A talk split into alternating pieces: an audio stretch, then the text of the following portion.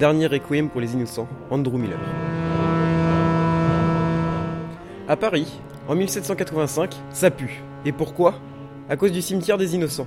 Jean-Baptiste Barat, un ingénieur normand, va libérer Paris de ce fardeau. En effet, le ministre va lui confier la tâche de détruire ce cimetière et de purifier le terrain des morts. Andrew Miller, considéré comme l'un des plus talentueux écrivains britanniques de sa génération, est connu pour son célèbre roman L'homme sans douleur, traduit dans plus de 30 langues. Andrew Miller reprend la plume et publie Dernier Requiem pour les innocents.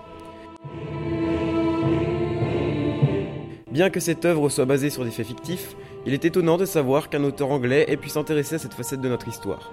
Andrew Miller a su relever le défi et décrire avec une grande finesse l'atmosphère de la capitale à cette époque. Une ambiance lugubre et une obscurité omniprésente. Telle est l'atmosphère de ce livre. Une atmosphère toujours orientée vers la mort, mais qui nous est parfois racontée avec tellement de légèreté que l'on pourrait l'oublier. Et au milieu de cette ambiance morbide, l'auteur a su faire naître l'amour.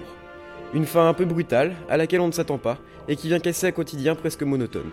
Dernier Requiem pour les innocents apporte un courant d'air frais pour ce thème dans la littérature, comme Jean-Baptiste représente le courant d'air qui vient purifier Paris, la lumière dans une obscurité omniprésente.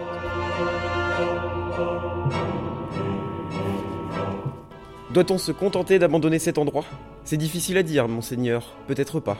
Il pue Oui, monseigneur. Il y a des jours où je crois le sentir d'ici. Oui, monseigneur. Il empoisonne la ville.